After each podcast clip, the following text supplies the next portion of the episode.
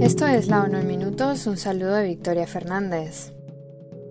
Un nuevo informe de la Organización Mundial de la Salud sobre tabaquismo destaca que 5.600 millones de personas, o lo que es lo mismo el 71% de la población mundial, están protegidas actualmente con al menos una política de control antitabaco de las recomendadas por la agencia sanitaria. Se trata de una cifra cinco veces mayor que en 2007. En los últimos 15 años, desde que se introdujeron en todo el mundo las medidas de control del tabaco de la Organización Mundial de la Salud, las tasas de tabaquismo han disminuido. Sin este descenso, la agencia calcula que hoy habría 300 millones más de fumadores en el mundo. El documento se centra en la protección de la población frente al humo ajeno y destaca que casi el 40% de los países cuentan ya con lugares públicos cerrados completamente libres de humo. Los entornos sin humo ayudan a respirar aire limpio, protegen al público del humo ajeno mortal, motivan a la gente a dejar de fumar, desnormalizan el tabaquismo y ayudan a evitar que los jóvenes empiecen a fumar o a utilizar cigarrillos electrónicos, señala el informe. La agencia destaca que alrededor de 1,3 millones de personas mueren cada año a causa del humo de terceros. Todas estas muertes son totalmente evitables. Las personas expuestas al humo del tabaco ajeno corren el riesgo de morir de cardiopatías, accidentes cerebrovasculares, enfermedades respiratorias, diabetes de tipo 2 y cánceres.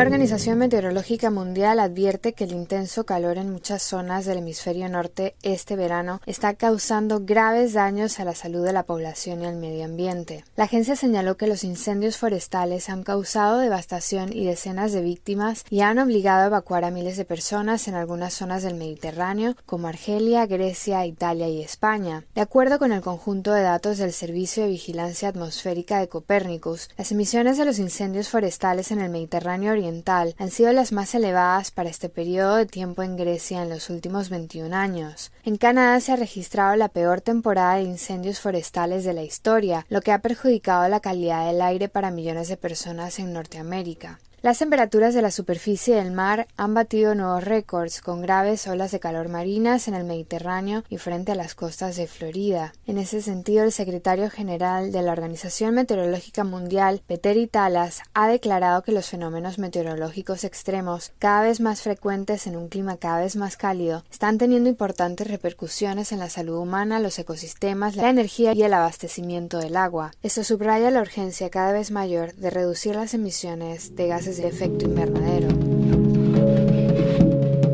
La coordinadora humanitaria para Ucrania declaró que los continuos ataques contra las principales ciudades del país esta semana han afectado una vez más a la población civil y a las infraestructuras civiles. Denise Brown señaló que la comunidad humanitaria, junto con las autoridades locales, se encuentra sobre el terreno en Krivoy Rock, ayudando a los supervivientes del ataque que dañó edificios residenciales y otras infraestructuras civiles de la ciudad y dejó numerosos muertos y heridos. La coordinadora declaró además que este domingo los equipos de ayuda humanitaria también proporcionaron ayuda inmediata a los civiles cuyas casas fueron alcanzadas en Dnipro. La invasión rusa sigue causando devastación y la situación empeora cada día que pasa. El derecho internacional humanitario sigue siendo ignorado, pero es fundamental para que se haga justicia y se exijan responsabilidades, añadió la coordinadora.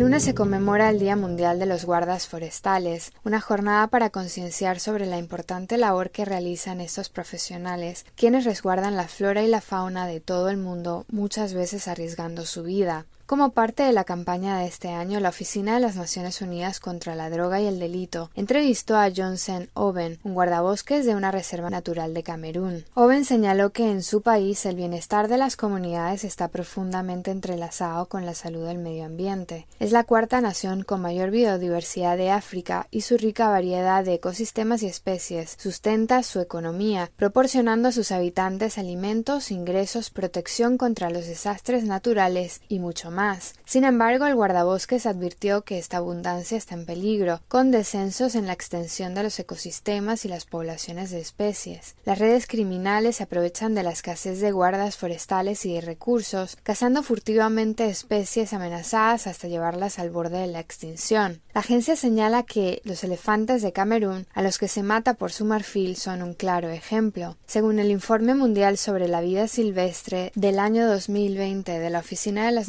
Unidas contra la Droga y el Delito, el 83,4% de los elefantes observados durante los reconocimientos aéreos en el país estaban muertos. En este sentido, Oben declaró que si no se toman medidas, está en juego la vida de la comunidad y la biodiversidad.